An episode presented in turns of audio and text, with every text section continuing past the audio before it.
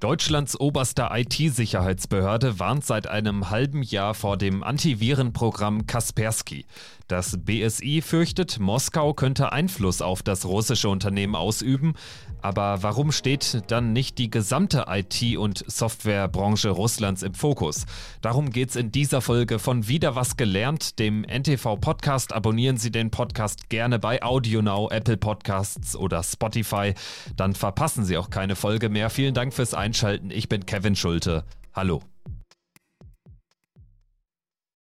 Jeder, der im Internet unterwegs ist, sollte eine Antivirensoftware haben. Betriebssysteme wie Windows oder Apple haben zwar schon sehr effiziente Programme eingebaut, doch darüber hinaus gibt es einen großen Markt für alle, die noch mehr Schutz wollen. Manche Anbieter sind kostenlos, die meisten aber kostenpflichtig. Eines der bekanntesten Programme ist Kaspersky. Laut Unternehmensangaben vertrauen weltweit über 400 Millionen Privatnutzer und 240.000 Firmenkunden darauf. Doch ausgerechnet vor Kaspersky wird in Deutschland seit über einem halben Jahr von höchster Stelle aus gewarnt. Das Bundesamt für Sicherheit in der Informationstechnik, das BSI, hat Mitte März eine offizielle Warnung herausgegeben, Kaspersky möglichst nicht mehr auf dem Computer zu nutzen. Wenige Tage nachdem Russland in die Ukraine einmarschiert ist. Russlands Angriffskrieg gegen die Ukraine ist ein wichtiger Hintergrund, denn Kaspersky Lab, so heißt das Unternehmen, ist eine russische Firma. Sie wurde 1997 gegründet und hat ihren Sitz bis heute in Moskau.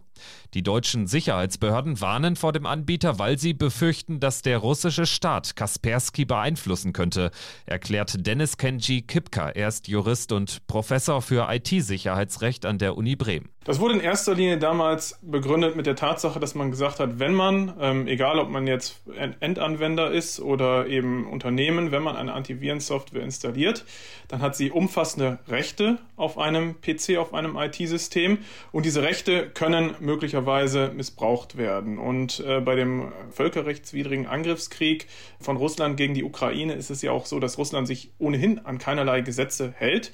Ähm, und das BSI hat dann eben die Warnung vor der Antivirensoftware von Kaspersky damit begründet, dass wenn sich Russland ohnehin nicht an irgendwelche Gesetze hält, sie eben auch nicht davor zurückschrecken, so einen weltweit tätigen Konzern, der eben auch in Russland ähm, seinen Ursprung hat, zu beeinflussen, Mitarbeiter unter Druck zu setzen ähm, oder möglicherweise Kaspersky sogar selbst als Werkzeug einzusetzen, um eben diese umfassenden Rechte auf westlichen IT-Systemen zu nutzen, um eben im Gegenteil nicht zu mehr Cybersicherheit zu führen, sondern westliche IT-Systeme zu kompromittieren ähm, und zu schädigen. Dass Russland das Mittel des Cyberwar nutzt, um Einfluss auf den Westen auszuüben, ist ja nicht neu. Seit Jahren greift Moskau westliche IT-Systeme an, sowohl die Systeme von Unternehmen als auch von Behörden. Das klappt teils sehr erfolgreich. Wir erinnern uns alle an den großen Hackerangriff auf den Deutschen Bundestag 2015. Von daher schadet ein gewisses Misstrauen im Bereich der Cybersicherheit sicherlich nicht. Kaspersky wird auch nicht zum ersten Mal mit dem Kreml in Verbindung gebracht. Deshalb hat das Unternehmen schon vor vier Jahren, 2018, die kritische Serverinfrastruktur nach Zürich in die Schweiz verlagert. Im aktuellen Fall sieht sich Kaspersky als Opfer. Das Unternehmen vermutet ausschließlich politische Gründe hinter der Warnung durch Deutschlands wichtigste IT-Sicherheitsbehörde.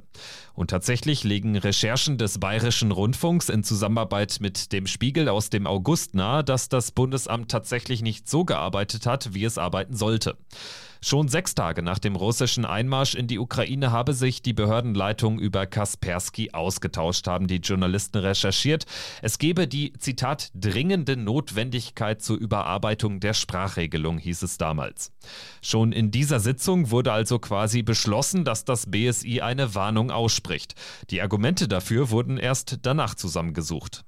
Was Antivirensoftware angeht, sollte man zwar immer übervorsichtig sein, immerhin haben die Programme weitreichende Zugriffsrechte auf den jeweiligen Computer, trotzdem muss das BSI sehr sensibel vorgehen, bevor es eine Warnung ausspricht, vor allem dann, wenn nicht allgemein gewarnt wird, sondern konkret vor einem Unternehmen, erklärt Kipka. Und deswegen sagt das BSI-Gesetz, was eben die Rechtsgrundlage dafür bildet, dass eine solche öffentliche Warnung unter Nennung des Herstellers und unter engen Voraussetzungen möglich ist. Also es wird gesagt in dem Gesetz, dass eben ähm, wirklich IT-Sicherheitsgefahren von dem Produkt ausgehen, dass eben hinreichende Anhaltspunkte dafür vorliegen. Und diese hinreichenden Anhaltspunkte, sagt man so gemeinhin, es muss eben mit hinreichender Sicherheit davon ausgegangen werden können, dass hier es hier zu einer Verletzung der Cybersecurity kommt, wenn man das Geschehen einfach so ablaufen lässt. Und die Kritik war letzten Endes, dass man jetzt im Rahmen dieser Investigativrecherche festgestellt hat, ähm, dass schon vorher juristisch fragwürdig gewesen ist, ob diese hinreichenden Anhaltspunkte überhaupt vorgelegen haben. Und jetzt man sogar noch stärker festgestellt hat, aufgrund dieser ca. 370 Seiten Dokumente, ähm, dass eigentlich das BSI sich selbst sogar unsicher gewesen ist, ob diese hinreichenden Anhaltspunkte vorgelegen haben. Das heißt also, man hat ähm, den politischen Willen des Innenministeriums gehabt, der in diese Richtung ging.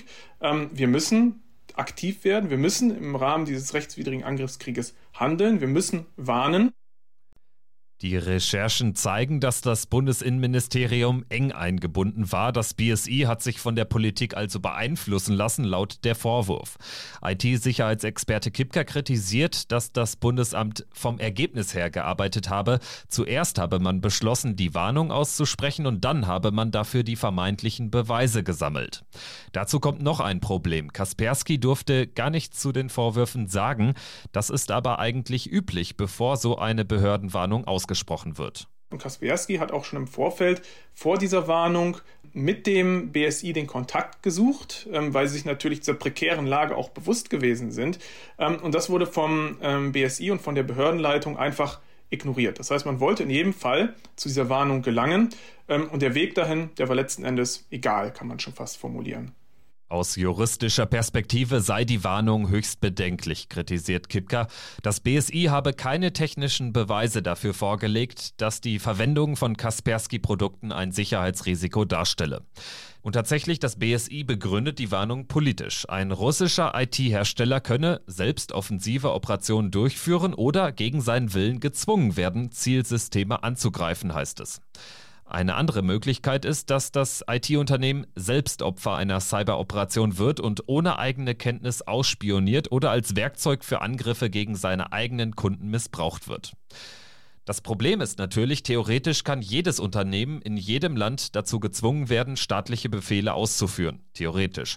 Kipka vermutet, dass das BSI an dem prominenten Antivirendienstleister ein Exempel statuieren wollte. Immerhin ist Kaspersky nicht das einzige russische IT-Unternehmen, das in Deutschland aktiv ist.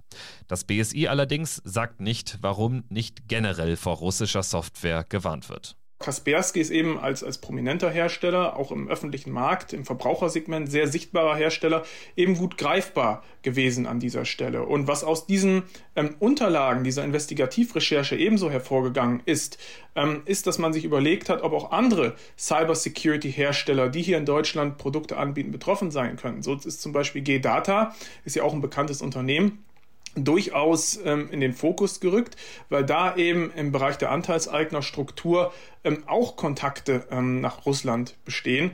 Aber da hat man tatsächlich dann gesagt, ähm, wir warnen nicht ähm, vor G-Data-Produkten.